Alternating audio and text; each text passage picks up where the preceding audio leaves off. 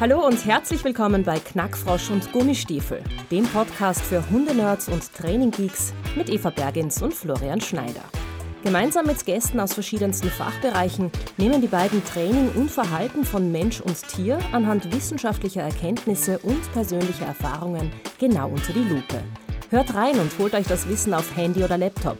Wo auch immer ihr gerade seid, Knackfrosch und Gummistiefel begleiten euch.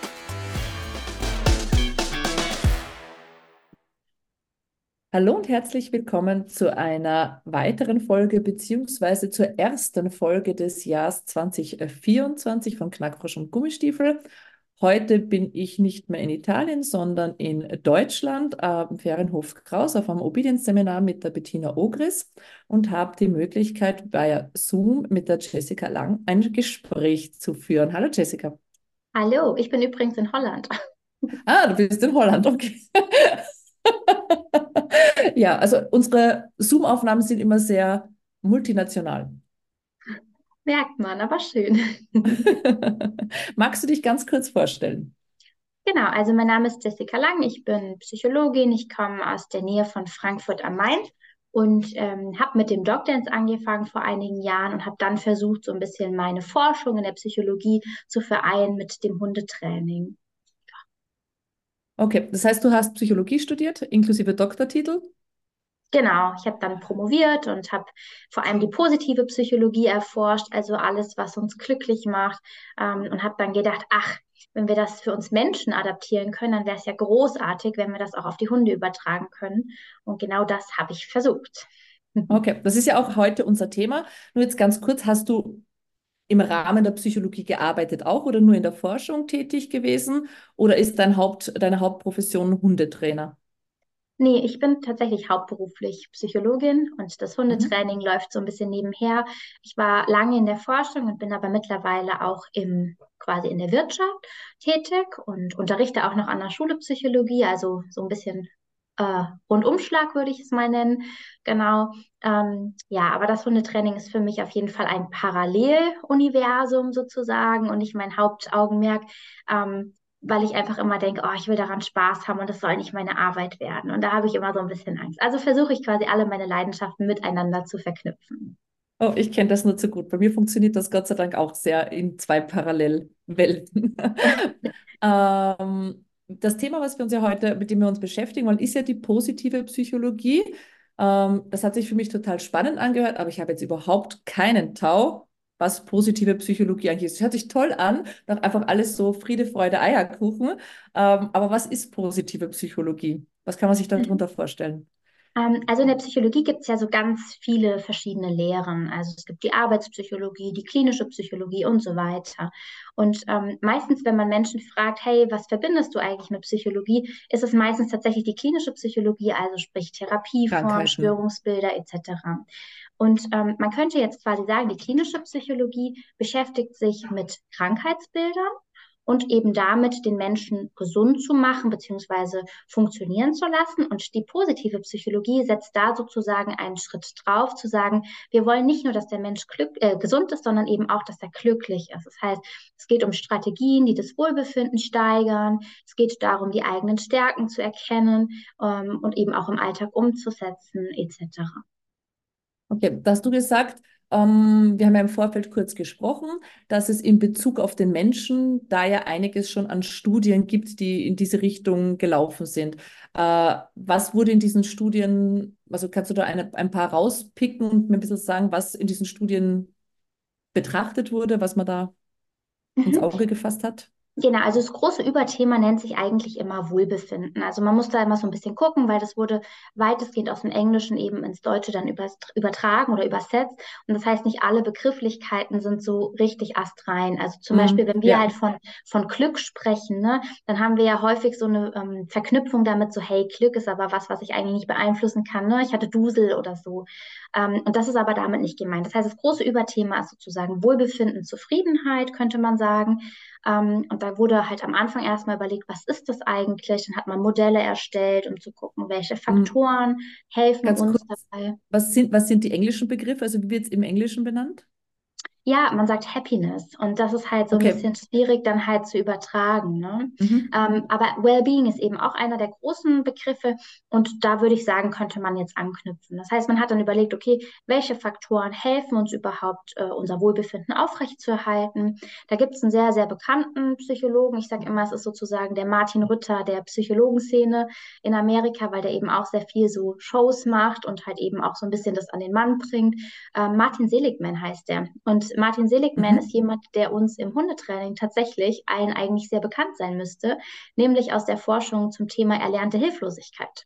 Das heißt, Martin Mhm. Seligman hat ursprünglich das Thema erlernte Hilflosigkeit äh, mit erforscht. Also sprich, der hat Tieren ganz viel Stromschläge verpasst, bis die resigniert haben. Und der hat aber irgendwann gesagt, hey, ich würde eigentlich gern mal zu was Schönem forschen und gilt heutzutage tatsächlich als einer der Begründer von der positiven Psychologie. Also eigentlich ein spannender Werdegang. Naja, und zum Beispiel jetzt in diesem Modell, weil du gefragt hast, was gehört da so dazu? Das, das Modell, was er genannt hat, ist das sogenannte PERMA-Modell. Sprich, PERMA, dieses Wort, besteht aus fünf Buchstaben und er sagt halt, das sind die fünf Säulen vom Wohlbefinden. Also positive Emotionen, E steht für Engagement, das könnte man als so Clubsaktivitäten oder im Fluss sein übersetzen. R steht für Relationships, also unsere gelingenden Beziehungen im Alltag, auch das total wichtig. M steht für Meaning, den Sinn, den wir in unserem Leben sehen, also sprich, welche Werte leben wir etc. Und A steht für Achievement, welche Ziele haben wir überhaupt und wie erreichen wir die. Und das sind so grob mal ein paar Aspekte. Genau.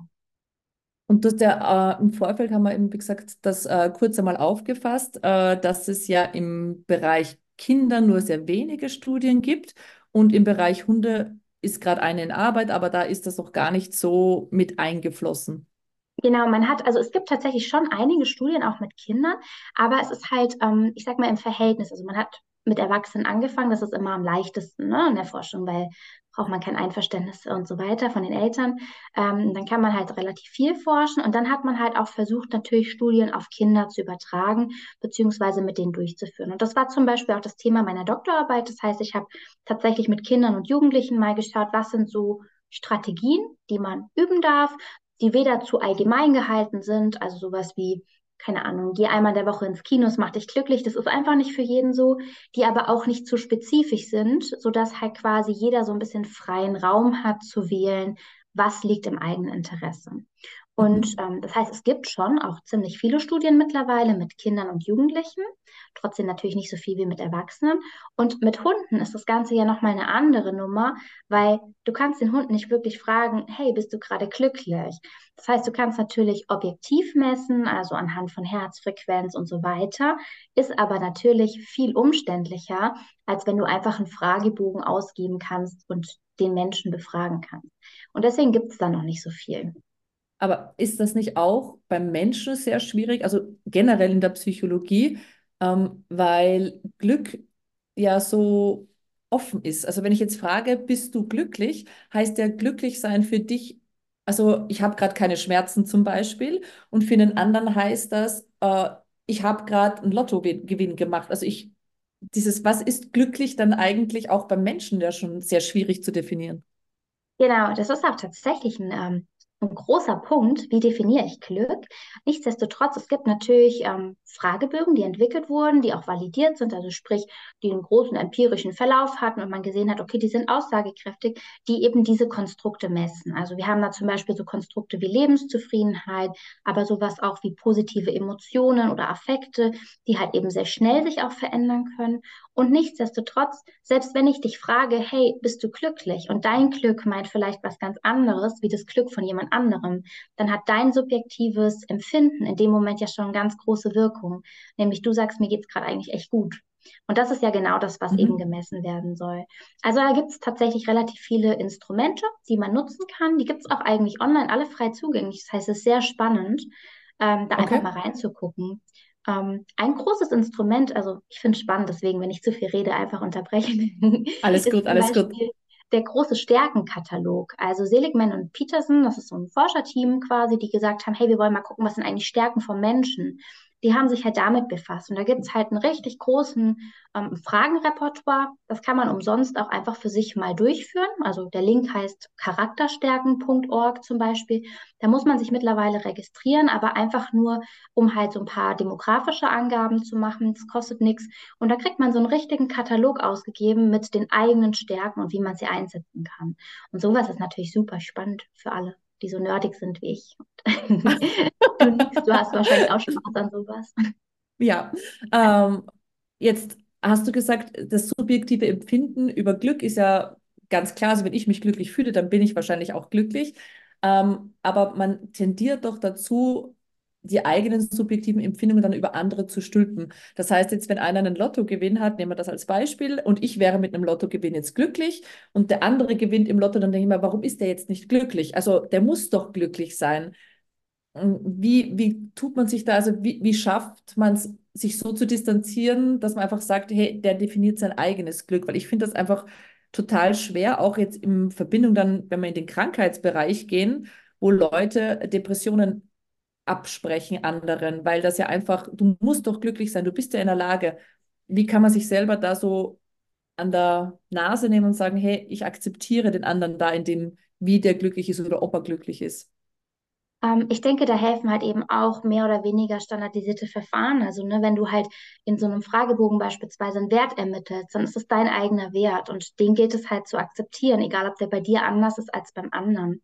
Das Thema Lottogewinn ist übrigens ein spannendes, da gibt es richtig viele Studien zu. Ähm, man hat zum Beispiel herausgefunden, dass ab einem gewissen Betrag das den Menschen einfach nicht mehr glücklicher macht. Also Geld zum Beispiel ist etwas, was ja häufig genannt wird, ne, wenn wir so im Alltag mal drauf achten, was wir sagen mit, oh, ich hätte gern ein bisschen mehr Geld oder so. Ne? Ähm, tatsächlich ist Geld eigentlich nichts, was uns wirklich glücklich macht, sondern es ist mehr Mittel zum Zweck. Das heißt, jemand, der vielleicht jeden Tag überlegen muss, hey, was kann ich mir heute zu essen kaufen, der ist sehr wohl glücklich, wenn er mehr Geld hat, aber eben weil er seine Sorgen damit eben so ein bisschen ausmerzen kann. Das Geld als solches ist nichts, was den Menschen wirklich glücklich macht. Ja? Ähm, aber auch da gibt es natürlich Unterschiede. Ja? Der eine ist mehr Dagobert Duck, der freut sich mhm. vielleicht mhm. über jeden Dollar. Der andere ist vielleicht eher so, dass er sagt, oh super, ich konnte den Menschen eine Freude machen. Und so sind wir halt alle unterschiedlich. Und das gilt es halt zu realisieren. Und das ist auch bei unseren Hunden so. Der eine Hund freut sich, wenn er rennen darf, der andere, wenn er schnüffeln darf, der andere, wenn er irgendwas Neues lernen darf. Und genau diese Dinge gilt es halt herauszufinden und zu akzeptieren. Wir können niemand anderen ändern. Das geht nicht. Ne? Das ist ja auch immer so, zum Beispiel, wenn du einen Konflikt hast, dann denkt man immer, hey, warum kann er sich einfach nicht drauf einlassen oder so? Ich kann den nicht ändern, ich kann auch nicht seine Weltanschauung ändern, aber ich kann halt versuchen, ihm meine näher zu bringen und dann sucht man halt der, den Teil, der halt überlappt. Und so ist es auch mit, mhm. was macht den anderen glücklich, was macht mich glücklich. Ja, ähm, zur Überleitung für die Hunde jetzt. Wie bist du dazu gekommen, dass du sagst, hey, positive Psychologie, was macht das für mich im Hundetraining? Also was war da für dich der Anlass, das in Verbindung zu bringen? Mhm. Ähm, es sind eigentlich so alle meine Leidenschaften im Leben, die ich gedacht habe, die möchte ich jetzt mal miteinander verknüpfen. Also ich liebe die Forschung, ich finde das unheimlich spannend. Ich bin ja jetzt schon eine Weile raus auch aus der Uni, aber nichtsdestotrotz bin ich immer noch irgendwie da zugange, nehme noch irgendwelche Abschlussarbeiten ab oder mache meine Forschung. Das heißt, ich will es einfach nicht aufgeben, weil ich es großartig finde. Ähm, dann ist es aber auch so, dass ich nicht einfach nur forschen will, um zu forschen. Also ich würde jetzt keine, keine Ahnung, Statistikstudie machen wollen, ähm, sondern halt irgendwas, was irgendwie meinem Leben nahe ist. Und das sind eben die Hunde. Und ähm, das heißt, quasi eine Forschung zu machen, die die Hunde mit beeinflusst, das finde ich richtig großartig. Und dann aber natürlich auch in einem Themenbereich, den ich super spannend finde. Also ich, man könnte ja mit Hunden alles erforschen, Stresslevel, was auch immer. Aber für mich ist halt schon immer meine Leidenschaft die positive Psychologie, was macht uns glücklich etc. Und dann eben das, was ich in meiner Doktorarbeit herausgefunden habe, zu übertragen auf den Hund. Das fand ich einfach nur logisch.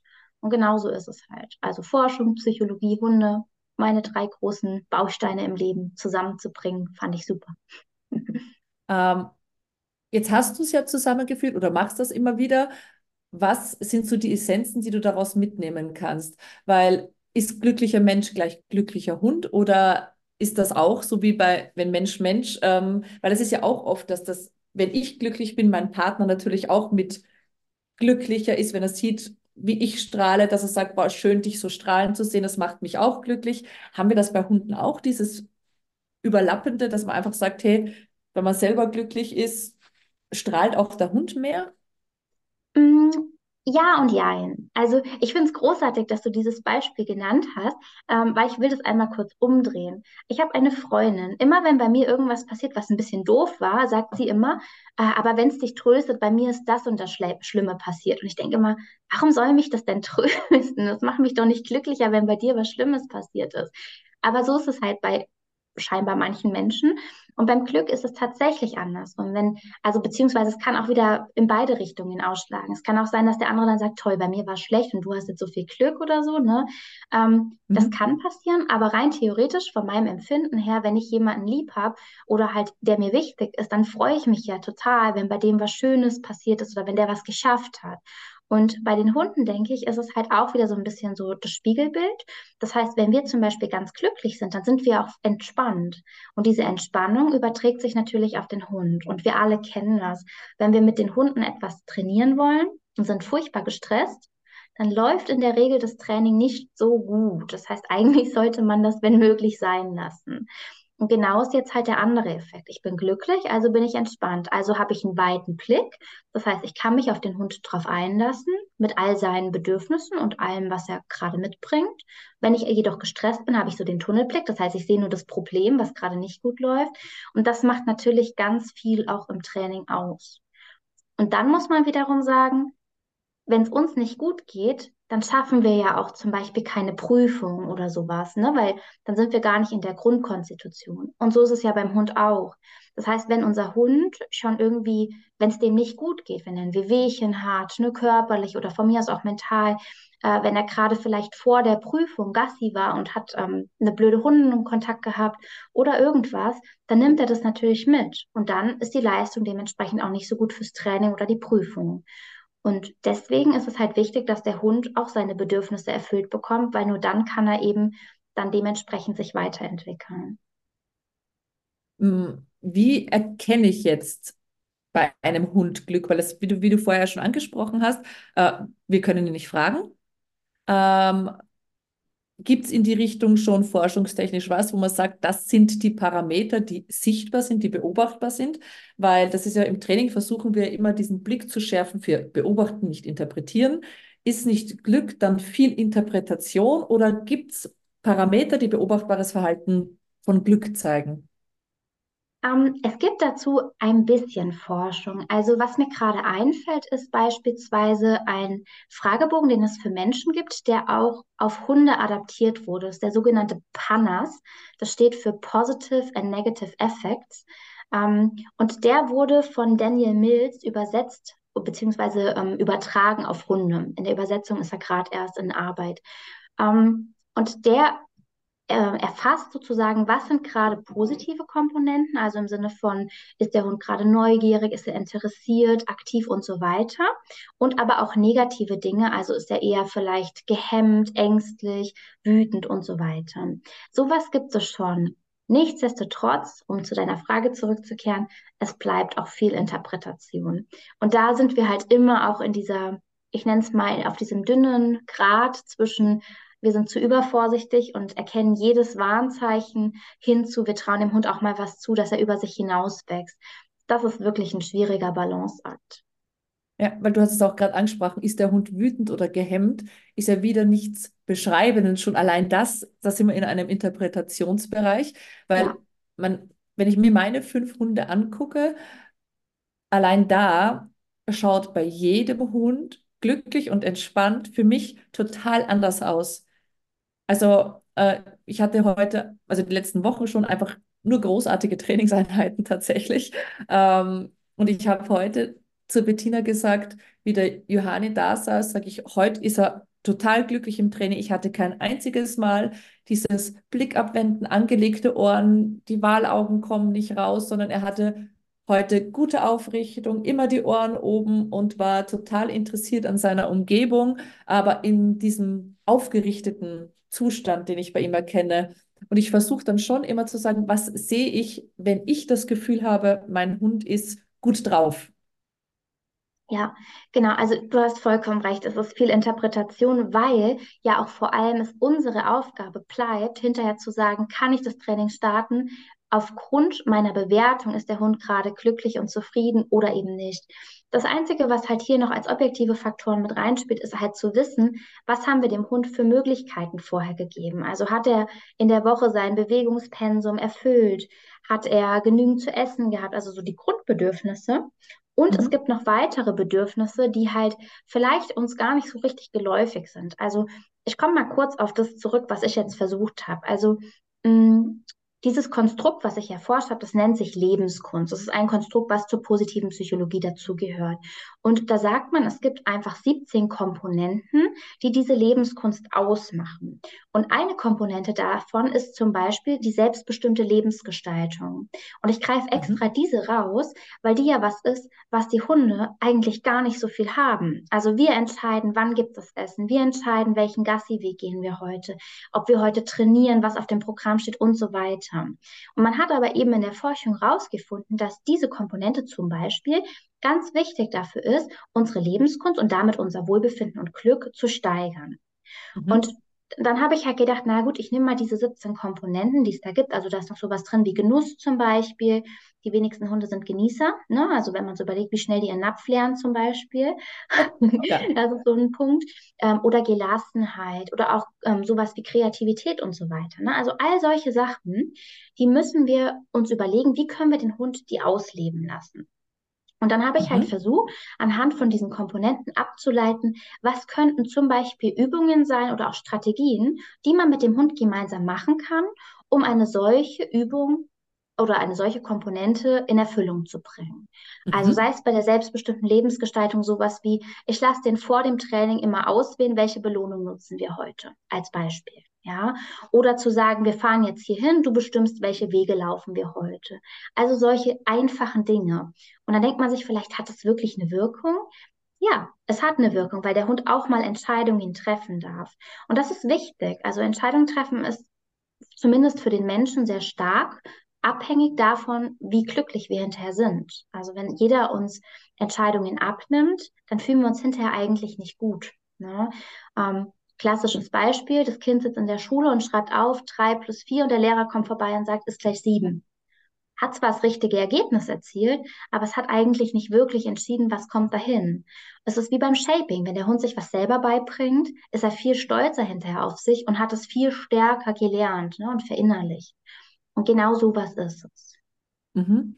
Also da wird für mich jetzt zum Beispiel der gewollte Ungehorsam in der Rettungshundearbeit dazukommen, wo ich sage, ich schicke den Hund in die Suche, der kommt auf mich zu und ich hatte das erst gestern, der kommt auf mich zu und ich will ihn eigentlich weiterschicken und in dem Moment, wo er auf mich zukommt, ich sage, hey, lauf weiter in die Richtung, kriegt der Geruch und sagt, hey, aber ich entscheide mich für das Opfer. Das wäre auch sowas, wo man dann einfach sagt, boah, ich habe es geschafft, obwohl er ja eigentlich einen Ungehorsam gezeigt hat und meinen Signal nicht Folge geleistet hat, aber wo man einfach sagt, diese Freiheit lasse ich ihm, weil er ja das, was unser beider Ziel ist, sogar erfüllt.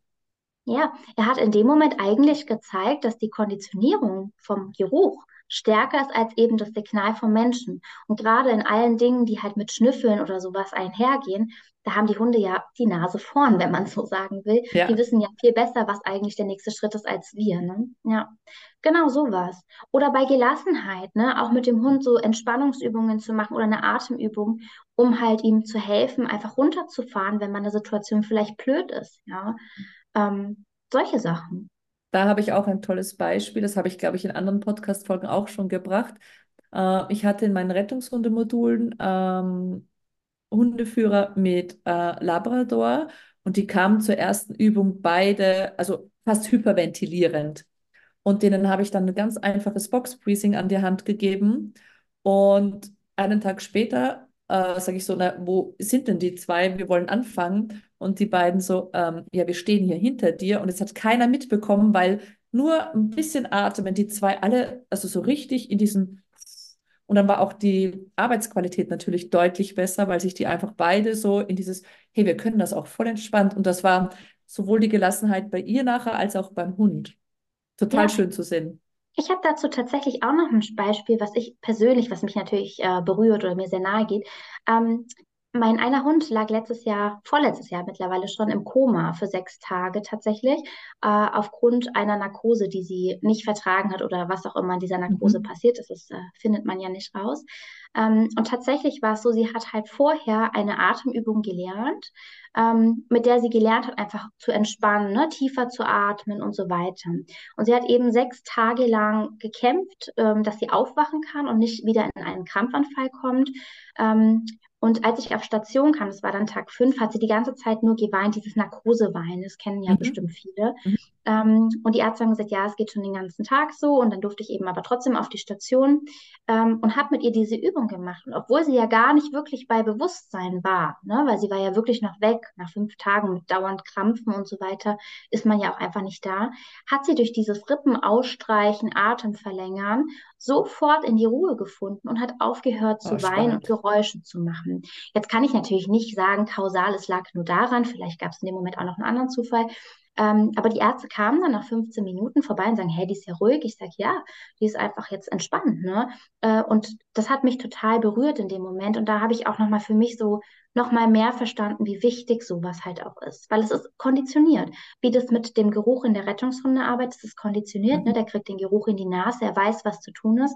Rippen ausstreichen, Atem verlängern, führt halt dazu, dass wir besser Schadstoffe ausstoßen, dass wir entspannen, dass wir in die Ruhe finden und so weiter und so fort. Und das war für mich schon krass zu sehen, dass es in dem Moment so gut angenommen wurde.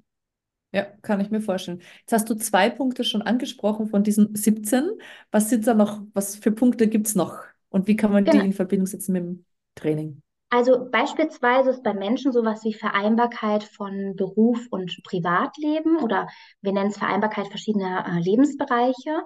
Das haben wir ja auch beim Hund. Ne? Also Training ist ein Bereich, ähm, Schnüffeln vielleicht ist ein Bereich, so, ne? so Erkunden oder so, ähm, solche Geschichten.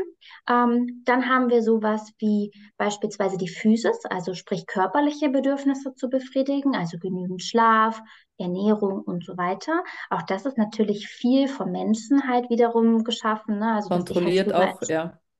Genau. Ähm, da gibt es richtig viele. Coping-Strategien ist auch nochmal was Wichtiges. Wie gehe ich mit Hindernissen um als Beispiel? Mhm. Und so weiter. Also 17 Stück, das ist ganz, ganz viel. Ja, äh, jetzt hast du Coping-Strategien angesprochen. Das würde mich jetzt noch interessieren. Ähm, sind, gehen wir da auch in den Bereich konditioniertes Verhalten? Also bieten wir dem Hund dann auswählen, also fällt da zum Beispiel Default Behavior rein? Also einfach. Ja, also ich habe ähm, hab ja ein Buch darüber geschrieben und äh, in diesem Buch sage ich ein Beispiel, was mich am meisten geprägt hat beim Coping. Ähm, ich habe ich hab eine Freundin, die hat einen Border Collie gehabt, der war nicht so ganz verträglich mit Annahmen und trotzdem war der natürlich super im Training. Ne? Der hat sich nur auf Frauchen konzentriert und so weiter. Und wir haben nebeneinander trainiert in einem Trainingsraum, der relativ eng war und mir ist ein Keks runtergefallen. Das heißt, der Keks ist relativ nah an diesen Hund hingekugelt und mein Hund ist natürlich hingegangen und hat den genommen und der Hund Hund von ihr hat einmal so gemacht und ist umgedreht, ist schnell in seine Box reingerannt, hat da einfach mal kurz ausgeatmet und kam wieder raus und war wieder klar.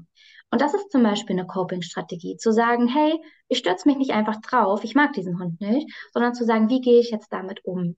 Da ist natürlich viel drin, was wir dem Hund auch beibringen können. Ne? Also es ist ähm, letzten Endes soll es darauf hinauslaufen, dass der Hund eine bewusste Entscheidung für sich fällt, die aber für uns ehrlich gesagt die klügere Entscheidung ist. Ne? Also wir leiten ihn ja schon dahin, dass er halt in diese Entscheidung reingeht, die wir für gut empfinden. Ja, mhm. ähm, aber genau sowas.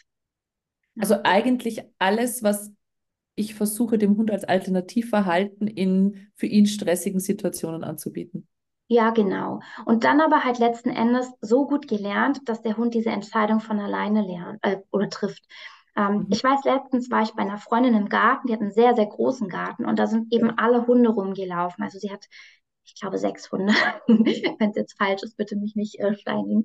Ähm, und die, die sind total nett mit allen und die kennen das auch nicht, dass manche Hunde vielleicht nicht so nett sind. Und ich habe eben aber auch einen Aussie, der hält gerne Abstand. Und die ist fein, mit denen da rumzulaufen, aber sie möchte halt nicht, dass sie zu ihr laufen. Und in dieser Gartensituation war es halt so, dass wir uns hingesetzt haben und wollten zusammen grillen. Aber auf die Nähe sind natürlich alle Hunde da hingelaufen. Und das war ihr zu viel. Und mein Auto hat so 20 Meter weit entfernt geparkt und sie hat gesagt, ich gehe einfach von alleine in die Box und bleib da. Box war offen, sie hätte jederzeit kommen können. Und sie hätte auch jederzeit einem anderen Hund sagen können, geh weg von mir. Hat sie aber nicht, weil sie gesagt hat, hier fühle ich mich sicher. Und das ist halt großartig. Ne? Natürlich ist es gelernt, aber mhm. letzten Endes ist es für sie mit so einer guten Gefühlslage verknüpft, dass sie sagt, ich fühle mich hier sicher. Und wenn da ein Hindernis ist, habe ich gelernt, ich kann aus der Situation rausgehen, anstatt Ärger zu suchen. Es ist ja auch äh, Hunde, die selbstständig die Seite beim Spazierengehen wechseln, weil auf der anderen Seite ein Reiz entgegenkommt, der ihnen einfach nicht ganz so angenehm ist, die einfach dann sagen, du, ich gehe lieber auf deiner anderen Seite, wo ich mich vom Reiz selber deutlich weiter entfernen kann. Genau, Klick-für-Blick-Geschichten zum Beispiel ist auch ja. sowas. Ne? Ich sehe, da hinten ist ein Reiz, mit dem kann ich nicht umgehen alleine. Ich drehe um und gehe zu Frauchen, die hilft mir zum ja. Beispiel. Ja. Oder die, die schnüffeln anfangen, wenn irgendwie was ist, was ihnen nicht ganz in den Kram passt, was nicht ganz gut für sie, ja. Ja, genau Toll. solche Geschichten. So, jetzt sind wir immer erst bei vier oder fünf. Wie geht's weiter? ich glaube, ich möchte alle 17 hören. Oha. Das du mich heute. Eine positive Lebenseinstellung ist auch etwas, äh, was dazu gehört. Positive Lebenseinstellung, ich erzähle mal kurz, was wir gerne mit den Menschen dahingehend machen. Ähm, eine positive Lebenseinstellung meint so dieses klassische halbvolle Glas beispielsweise.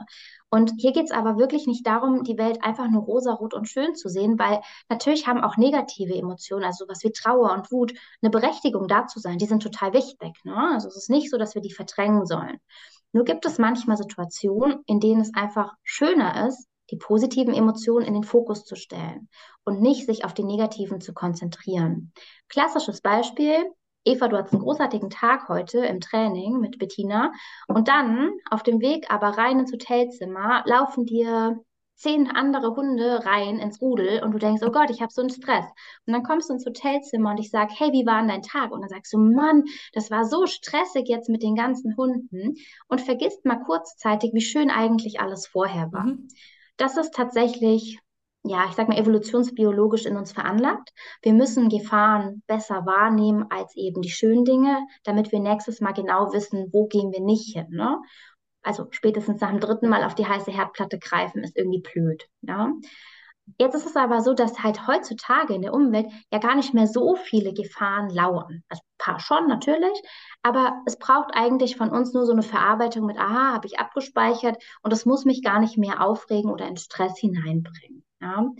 Und ähm, jetzt machen wir gerne so eine Übung, die nennt sich die drei guten Dinge. Die ist ziemlich bekannt. Vielleicht habt ihr die auch oder hast du sie schon mal gehört und vielleicht auch ja. andere. Es geht eigentlich nur darum, dass wenn du abends im Bett liegst, einmal den Tag Revue passieren lässt auf der Suche nach drei schönen Dingen. Das kann der Lottogewinn sein natürlich, es kann aber auch was Kleines sein, sowas wie, ich habe heute einen super Tipp im Training bekommen, mein Hund war heute schön äh, mit mir im Team oder, oder, oder. Ähm, und diese also Dinge. Also so Dankbarkeitstagebuch oder Erfolgstagebuch, bisschen so in die Richtung, oder? Genau, es ist sehr ähnlich, genau. Also manche, manche versetzt es halt in Dankbarkeit, manche finden es einfach nur schön. Jemand hat mir zugelächelt oder sowas. Ne? Bin ich vielleicht mhm. nicht automatisch dankbar? Kann sein, ne? je nachdem. Genau, also es ist sehr, sehr ähnlich. Und dann gilt es eigentlich nur, die nochmal zu durchleben, diese Momente. Und in dem Moment, in dem du dran denkst, werden die gleichen Transmitter ausgestoßen wie in der Situation selber. Vielleicht nicht ganz so stark, aber sie sind da. Das heißt, in dem Moment bist du glücklich. Und was da passiert ist, dieses Gedankenkarussell mit, du machst dir Sorgen um irgendwas oder sonst irgendwie, lässt dich ja nicht einschlafen. Das ist aber in dem Moment verdrängt, weil du hast eine ganz aktive Aufgabe, an was Schönes zu denken. Denken wir an was Schönes, entspannen wir und dadurch schlafen wir ein. Und das ist natürlich großartig. Das ist eigentlich äh, der gleiche Ansatz, den ich mache, wenn ich mir Prüfungen visualisiere, also diese positiven Aspekte der Visualisierung. Wenn ich sage, ich visualisiere mir schöne Dinge im Training. Also wenn ich einfach jetzt für mich heute, ähm, wir haben heute Entry gemacht, also den, das Hineingehen in die Prüfungssituation und ich habe einfach die volle Connection zum Hund gehabt. Also ja, also ich bin jetzt glücklich aktuell. Und wenn ich das jetzt am Abend für mich nochmal visualisiere, hat das ja nicht nur diesen Moment, den ich noch einmal im Glück durchlebe, sondern ja auch nachhaltig, weil ich das mit in die nächste Trainingssituation nehmen kann. Genau, das heißt, du speicherst es besser ab. Ähm, und was passiert halt jetzt? Ne? Das heißt, wenn wir jetzt, sage ich mal, dadurch besser einschlafen, schlafen wir natürlich auch entspannter. Also nochmal zurück zum Negativbeispiel. Wir haben Gedankenkarussell, wir machen uns Gedanken über irgendeinen Konflikt, den wir heute hatten oder über eine Situation, die Jahre vorbei ist und wir denken, oh, hätte ich doch damals noch so und so reagiert oder, oder, oder dann schlafen wir schlecht ein. Und wenn wir dann einschlafen, wachen wir häufig nachts auf, träumen schlecht. Ne? Und am nächsten Morgen sind wir echt gerädert. mit den guten Dingen schlafen wir entspannt und in der Regel gut durch. Das heißt, am nächsten Morgen habe ich Energie und jetzt weiß ich, ach, diese Jessica Lang hat doch letztens da im Podcast erzählt das. Das heißt, ich laufe schon anders durch den Tag, nämlich mit dem Fokus auf den Dingen, die schön sind. Das heißt, meine, ja, ich sag mal, meine Filter stellen sich um und ich möchte mhm. wirklich bewusst anschauen, was ist heute schön. Und damit tritt alles, was irgendwie negativ ist, also was nicht so gut ist, tritt in den Hintergrund. Es ist da und wir nehmen es natürlich wahr, aber wir können damit umgehen. Wir steigern uns da nicht rein. Und das macht was mit uns. Also die Forschung zeigt tatsächlich, dass nach bereits zehn Tagen, an denen wir das machen, unser Wohlbefinden signifikant steigt. Und das ist tatsächlich eine relativ große Leistung. Ja. Jetzt mhm. ist aber die Frage, das ist ja schön und gut, aber wie schaffe ich es, dass mein Hund sich abends an die schönen Dinge erinnert? Das ist natürlich ein bisschen schwieriger. Was ich aber jetzt als Mensch beispielsweise machen kann, ist, ich kann es so planen, dass mein Hund auf jeden Fall zum Beispiel drei oder von mir ist auch weniger oder mehr schöne Dinge am Tag erlebt. Das heißt, ich kann darauf achten, dass jeder Tag für meinen Hund auch irgendwas birgt, was für den großartig ist und nicht nur Alltag ist. Ja, also zum Beispiel kann ich eine besondere Strecke Gassi gehen. Ich kann mit dem irgendwas machen, was er total schön findet. Ich kann mir extra Zeit nehmen für den alleine, wenn ich einen Rudel habe. Oder, oder, oder. Und so kann ich halt sicherstellen, dass der auch schöne Dinge hat. Und wir alle kennen das. Die Hunde schlafen ja sehr viel, mehr als wir. Beneidenswert. Und dann sehen wir ja auch oft, dass sie träumen. Ne? Und dann verarbeiten sie die Dinge, die sie vorher erlebt haben also weil du das mit dem Rudel ansprichst, äh, also ich habe das ja tatsächlich bei mir mit dem Bayou. Äh, der wäre liebend gern Einzelhund und dem gönne ich einfach auch nahezu jeden Tag seinen Einzelspaziergang. Und da merke ich einfach, wie der in der Gesamtsituation einfach entspannter ist. Also das ist einfach für ihn, der braucht das und der ist auch der, der den größten Stress in der Gruppe hat, wenn ein bisschen Aufregung da ist. Und ich habe auch jetzt zu Hause dafür gesorgt, dass der, wenn die Hunde alleine sind, seinen eigenen Raum hat. Und das hat echt für die Gesamtentspannung der Situation deutlich beigetragen. Das wären dann solche Sachen, wo ich einfach über den Tag Momente schaffen kann, die ihm es leichter machen, dass der arme Hund jetzt mit vier anderen leben muss. Und jetzt hast du deine Frage von vorhin ein bisschen beantwortet, zu fragen, wenn jetzt einer glücklicher ist, steckt es die anderen an. Du siehst, dass mhm. du hier quasi Stress rausgenommen hast. Ich setze es jetzt mal gleich mit der eine ist glücklicher, weil er entspannter ja. auch ist in dem Moment. Und du siehst, es hat sofort auch eine andere Wirkung auf die anderen. Ne? Auf die weil Gesamtsituation, ja. Ja, Energie nicht mehr da drin ist. Ja. Mhm. Ja. So, nächster Punkt. das schaffen wir heute nicht. Nein, aber noch, dann machen wir noch drei, die dir wichtig sind noch. Ich gehe nochmal zurück zum Genuss, weil ich das so witzig finde mit den Hunden. Es ist gar nicht okay. so einfach, Genuss mit Hunden zu trainieren. Also da habe ich mir auch wirklich, wirklich viele Gedanken gemacht, ähm, was für eine Übung könnte denn irgendwie Sinn machen. Ne? Und ähm, Genuss kann ja alles sein. Also es kann sein, ich genieße es zu kuscheln. Das machen ja tatsächlich viele mhm. Hunde, viele dass Hunde, sie dann ja. auch wirklich so abschalten und halt wirklich sagen, oh, das ist jetzt meine, meine Welt wär, oder so. Das wäre auch das ja. Erste gewesen, was mir jetzt in den Kopf gekommen wäre, so auch wieder beim Bayou äh, wenn der jetzt ein Nähebedürfnis hat, dann springt er mir wirklich auf den Schoß und krabbelt in mich rein und legt sich dann, also der kippt dann einmal so um und legt sich mit dem Rücken so in, wie, wie ein Säugling sozusagen rein. Aber das ist dann für ihn, da liegt dann oft 20, 30 Minuten, weil das für ihn so, ja, scheinbar eine Position ist, die er gerne hat. Ja, ja, aber nicht jeder Hund mag das, ne? Da sehen wir wieder, wie unterschiedlich halt es ist, was einen glücklich macht in dem Moment. Genau. Bei Menschen wird tatsächlich ganz häufig Essen als Genussübung genommen. Also es gibt so die bekannte Rosinenübung. Das ist dann sowas wie, ähm, dass halt jemand eine Rosine bekommt und der soll die ganz bewusst essen. Also nicht einfach nur essen und schlucken, sondern halt wirklich sich darauf konzentrieren, wie schmeckt es gerade, wie fühlt sich die Konsistenz an, wie verändert sich das ähm, für alle, die Rosinen genauso wenig mögen wie ich. Man kann es auch mit ja. Schokolade machen. genau. Ähm, hätte es auch verweigert mit Rosine. Nee, Rosinen sind echt nicht so lecker. Aber Schokolade oder irgendwas. Es geht nur um die Achtsamkeit, also um dein Bewusstsein, was du gerade tust. Ähm, und jetzt einfach mal festzustellen, wie verändert sich das? Und diese Momente, in denen du halt, sag ich mal, achtsam bist, also sprich bewusst irgendetwas erlebst, das sind die Momente, in denen du entschleunigst, weil damit ist deine Konzentration auf irgendetwas gerichtet, auf eine Tätigkeit oder jetzt in dem Fall auf einen Geschmack. Mhm. Und in dem Moment denkst du nicht mehr an dein Problem. Und das ist großartig. Und dann habe ich gedacht, wie kann man denn das bei einem Hund schaffen, dass man halt durch Essen vielleicht mal irgendwas mit Genuss schaffen kann. Ja? Und dann habe ich äh, eine Übung tatsächlich, die ich damals vom Pferd noch kenne, die Wundermöhre. Da habe ich damals beim Pferd immer eine Möhre genommen, habe die ausgehöhlt und habe da halt Sachen reingestopft, die das Pferd essen kann. Banane, Apfel, was auch immer. Mhm. Also verschiedene Geschmäcker. Und das war ganz spannend zu sehen, weil das Pferd hat halt einfach reingebissen, so oh, eine Möhre, und hat dann halt angefangen, so, Hä? Hm? Und hatte halt so ein richtiges Erstaunen im Gesicht. Dann habe ich gedacht, naja, mal gucken, ob das beim Hund auch klappt. Also haben wir das auch versucht. Es hat nicht bei jedem Hund funktioniert, sage ich vorher. Aber es war halt total spannend, weil die Hunde nicht damit gerechnet haben, wenn du halt so einen richtigen Abschluckhund hast, der merkt das dann halt eigentlich nicht. Aber Gar du kannst ja. halt natürlich, wenn du dem was Größeres gibst, wie jetzt so eine Möhre, ne, die schluckt er ja eigentlich nicht am Stück. Dann hast mhm. du halt da irgendwie ein bisschen Honig ran oder was auch immer.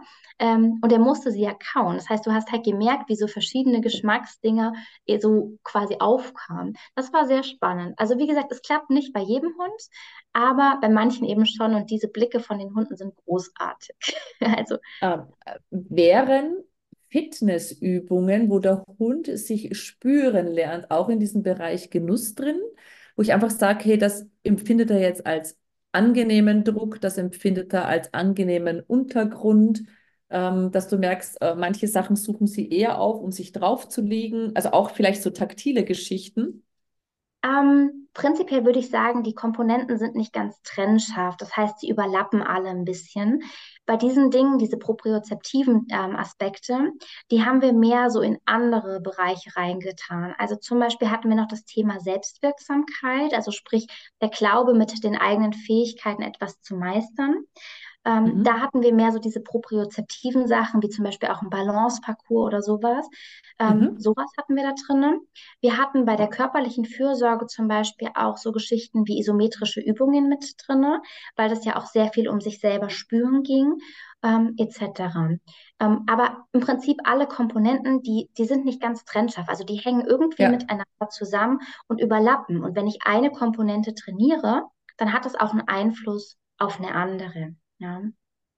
Mhm. Du hast mich gefragt, was für Komponenten sind mir besonders wichtig und ich würde jetzt einfach mal eine rausgreifen, weil ich, ich glaube, das ist so die, die mir eigentlich auch am allerwichtigsten ist, und zwar die Komponente soziale Kontakte. Und wir hatten die vorhin ja schon bei diesem PERMA-Modell als Relationships, ähm, die ist tatsächlich auch in der Lebenskunst mit drin. Und jetzt ist es ja so, wir haben zum Teil, wir haben Hunde, die nicht so ganz verträglich sind. Und ich behaupte aber trotzdem, dass auch diesen Hunden soziale Kontakte richtig wichtig sind. Und damit meine ich nicht unbedingt den Kontakt mit freilaufenden anderen Hunden, die wir nicht kennen, sondern aber auch vielleicht mit Menschen oder auch anderen Lebewesen. Also ich habe ja zum Beispiel auch noch die Meerschweine und ich sehe das halt, wie, wie mein Pinchers zum Beispiel genießt, da reinzugehen und zu sagen, hallo, wie geht's euch? Also interpretativ, aber er freut sich trotzdem da reinzugehen. ähm, und einfach mal zu überlegen, was sind die Kontakte von meinem Hund?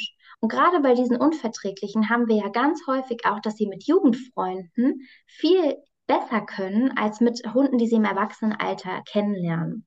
Und da finde ich es sehr, sehr wichtig, einfach mal zu gucken, wie häufig trifft mein Hund eigentlich auf die Hunde, die er mag oder auch auf die Menschen, die er mag. Ne?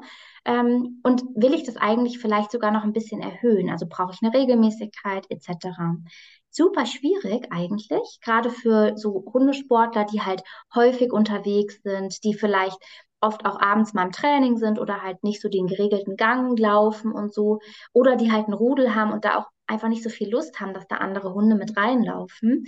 Ähm, was man machen kann, und ich mag diese Übung, deswegen gebe ich die jetzt euch einfach mal mit, ähm, schreibt doch mal auf ein Blatt Papier den Namen von eurem Hund in die Mitte von diesem Blatt Papier und drumrum alle Namen von denen, Menschen, Hunden, andere Lebewesen, mit denen er gut kann, also die ihm wichtig sind. Und dann könnt ihr so ein bisschen spielen, wie nah schreibt ihr den Namen an den Hund von, also an, an euren Hund dran, also haben wir eine enge Verbindung, wie dick ist die Verbindungslinie, ist es die große Liebe, ist es vielleicht einfach so ein Raufbuddy? Und dann überlegt mal, welche Stärke von diesem anderen Lebewesen der Hund mag. Also ist es ein Mensch, der mhm. besonders gut mit dem kuschelt? Ist es ein Hund, der mit dem gerne zergelt? Ist es einer, der einfach Ruhe ausstrahlt, von dem er was lernt und so weiter und so fort? Und dann gilt es halt zu überlegen, kann ich diesen Kontakt regelmäßiger gestalten, sodass mein Hund halt damit glücklich ist. Finde ich voll wichtig. hier will einer mitmachen. ähm, und aber halt auch einfach wunderschön. Und natürlich können wir Gleiches auch für uns machen als Menschen. Ne? Also wie sind da meine sozialen Kontakte? Welche Stärken sehe ich denn in meinen Freunden? Warum schätze ich die überhaupt? Und das macht natürlich auch dankbar letzten Endes. Und das mhm. spiegelt dem anderen Menschen natürlich auch zurück. Hey, der andere nimmt mich nicht für selbstverständlich, der sieht mich. Das ist schön. Ich mag das. Ja, also absolut. Und für mich ist da auch gerade sowas aufgepoppt im Hintergrund. Also der Coupar, also meine zwei Coolies, die können sich ja auf engem Raum also nicht ausstehen wäre jetzt falsch.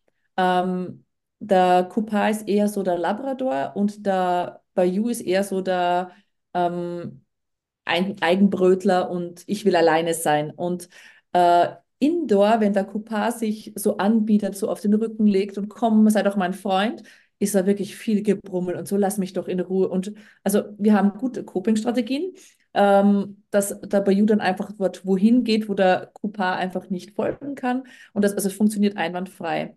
Und wenn ich mir jetzt aber überlege, wo ich den Coupar in Relation zum Bayou hinstellen müsste, ist das für mich, muss ich den zweimal anführen. Weil mhm. einerseits im engen Raum zu Hause wollen sie nicht, also zumindest der eine will ihn nicht in seiner Nähe haben. Aber wenn du die zwei, zu drau zwei draußen zusammen siehst, dieses, also die sind letztens auf einem komplett geraden Schnüdel nebeneinander im gestreckten Galopp geflogen und das war einfach so diese Laufbuddies. Einfach, schau mich nicht an, wir wollen einfach nur im gestreckten Galopp nebeneinander fliegen. Und das war so synchron, das war so nebeneinander, das war und dann auf Pfiff beide umgedreht und im gleichen Zug wieder zu mir zurück, weil also da merkst du einfach, also die zwei können sich nicht nicht ausstehen, sondern die haben einfach Bereiche, wo sie gut harmonieren und Bereiche, wo sie sagen, hey, drin will ich was anderes als du, draußen sind wir total ein gutes Team. Das spiegelt doch eigentlich auch genau das wider, wie wir unsere sozialen Beziehungen haben. Das heißt, wir haben die eine Freundin, mit der wollen wir unbedingt ganz viel erleben. Mit der anderen Freundin wollen wir vielleicht lieber drinnen uns irgendwie tiefgehend unterhalten. Und genau so ist es. Und deswegen hat ja jeder seine eigenen Stärken, die er mitbringt, genauso auch in der. Hundewelt. Und dann gilt es halt herauszufinden, was mache ich denn mit dem? Und das ist super spannend. Ja. Und nachdem ich dich jetzt nicht länger nötigen will, alle 17 Punkte mir zu nennen, finde ich das einen total netten Abschluss, einfach diese Stärkenübung den Leuten, auch unseren Zuhörern mitzugeben, das einfach mal zu machen, einfach für sich selbst oder für seine Hunde. Gerade wenn man mehrere hat, finde ich das natürlich noch viel spannender. Ähm, und ich frage dich die Frage, die wir immer am Ende unseres Podcasts stellen, eben, gibt es ein Trainingstool, das du am liebsten magst aktuell? Trainingstool quasi auch so Gerätschaft und so weiter? Genau, es kann alles sein. Also da haben wir schon vom normalen äh, Stativ über das Handy, über Klicker, über situationsspezifische Sachen alles gehabt. Also das ich kann. Glaube, ich glaube, was ich ähm, was ich anführen würde, ist halt der Dogstepper tatsächlich. Der Dogstepper okay. ist ähm, kennt man wahrscheinlich mittlerweile auch quasi so ein Styropor-Puzzleteil. Und ich glaube, ich würde das als mein Lieblingstrainingstool ähm, bezeichnen, weil einfach, wenn ich sehe, was passiert mit meinen Hunden, wenn es da liegt, äh, weiß ich genau, wie freudig die den verknüpft haben und man damit halt einfach so universell alles trainieren kann. Und jetzt in Bezug auf das Thema, was wir heute hatten, Viele Übungen davon sind mit dem Dogstepper trainiert, seien es Balanceübungen, seien es verschiedene Tricks und so weiter. Er ist universell einsetzbar und ich glaube, ich würde den tatsächlich als Trainingstool, als mein Lieblingstrainingstool anführen. Cool. Das erinnert mich gerade an meine letzten Trainingssession äh, über die Targetarbeit, weil du sagst, du hast das Gefühl, das macht deinen Hunden halt Spaß. Und wir haben auch so Lieblingstargets. Und wenn diese Lieblingstargets im Raum sind, ist es für meine Hunde sehr, sehr schwierig, zuzuhören, weil es macht sie einfach so glücklich, diese Targets zu verwenden. Also das ist oft, wenn sie das Target im Raum sehen und ich würde eigentlich gerne Fußarbeit machen in den Raum hinein, sie sagen, nee, geht gar nicht, mein Lieblingstarget ist da und so, schau, wie toll ich das gerade gemacht habe. Und da auch kommt jetzt die selbstbestimmte aber, Lebensgestaltung hin. Ne? Ja. Wie weit dürfen sie selbst gestalten und wie weit auch manchmal nicht? Ja, absolut. Ähm, und die zweite Frage, die ich stellen möchte, ist ähm, ein Lieblingsbuch, das du den äh, Zuhörern empfehlen würdest. Kann natürlich ein eigenes sein. Ähm, Gibt es irgendwas, wo du sagst, oder eine Veröffentlichung, eine Studie, die sie unbedingt lesen müssen, die auch für Anfänger oder Laien ein bisschen verständlicher ist? Du kannst auch mehr anführen. Also es muss nicht nur eins sein. Oh Gott, da werden wir heute auch nicht mehr fertig. Ähm, ja, schwierig. Also ähm, ich glaube, ich will die Zeit nicht nutzen, für mein Buch irgendwie Werbung zu machen. Das möchte ich nicht. Ich glaube, ein Hundebuch, was ich persönlich sehr schön fand, war das äh, Buch Hundeverstand von Jean Bradshaw. Ähm, das fand ich tatsächlich sehr schön, weil das so universell irgendwie ein bisschen was abdeckt. Ähm, natürlich kann man in jedes Themengebiet nochmal tiefer eintauchen. Ähm, man muss dazu sagen, ich lese sehr, sehr viel und ich liebe eigentlich fast alle Hundebücher, weil man sich immer was rausgreifen kann. Ja. Deswegen ist es schwierig zu sagen, was favorisiere ich. Aber ich glaube, das wäre so eins, was eher so allgemeingültig ist und was ich relativ spannend fand. Ja. Okay. Aber schwierig, weil es gibt so viele. Ja, ab, ab, absolut. Also ich tue mir auch immer schwer. Ich nehme dann immer eines, was ich aktuell gerade so am Lesen bin. Äh, ich habe zum Beispiel mir das E-Book von der Agnieszka Janarek von Tromplo gekauft.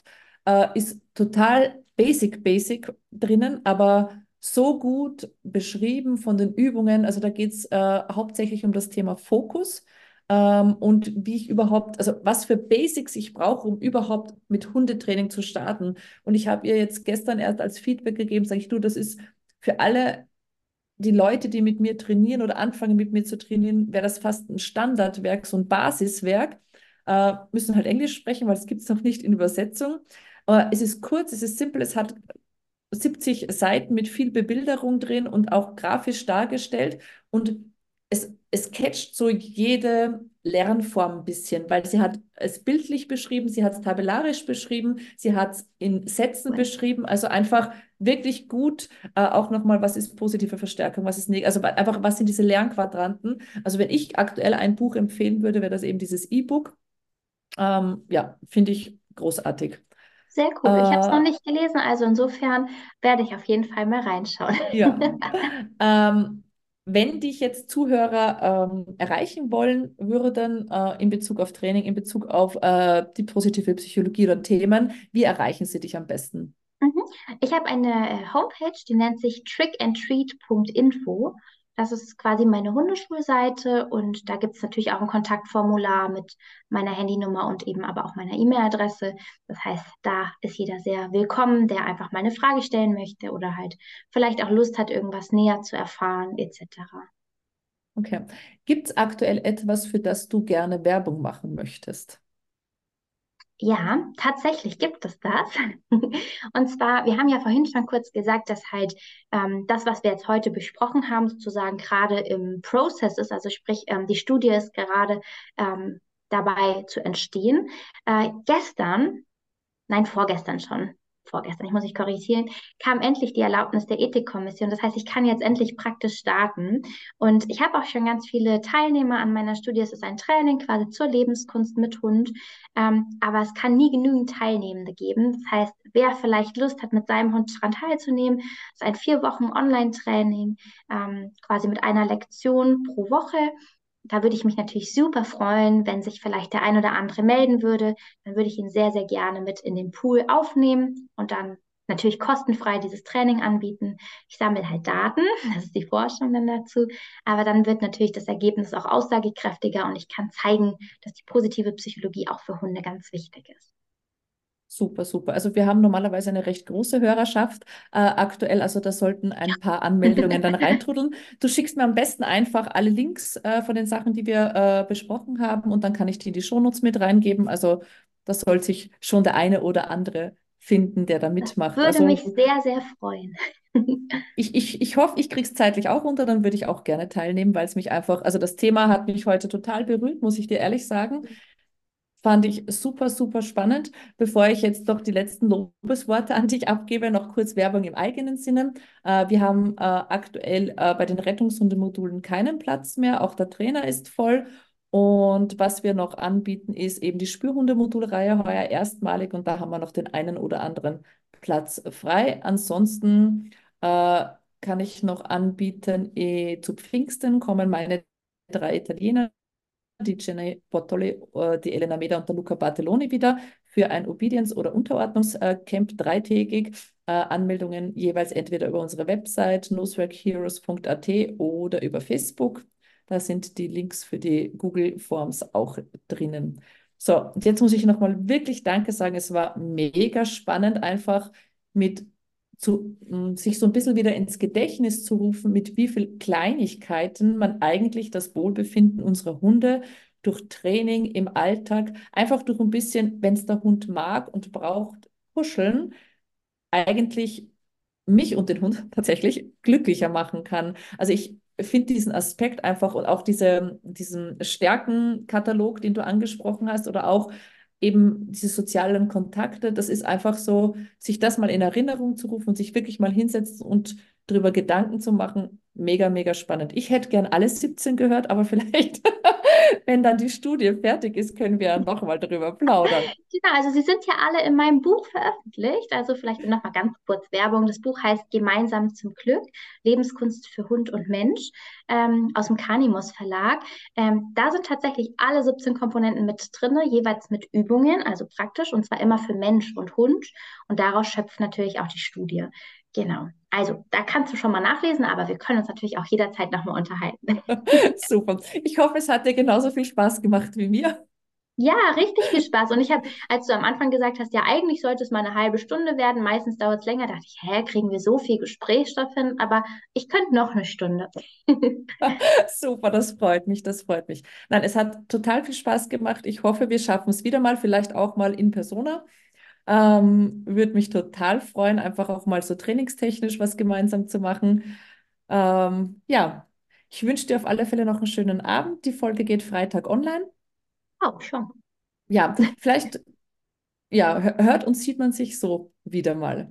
Ja, sehr gerne. Vielen Dank dir. Dankeschön. Schönen Abend.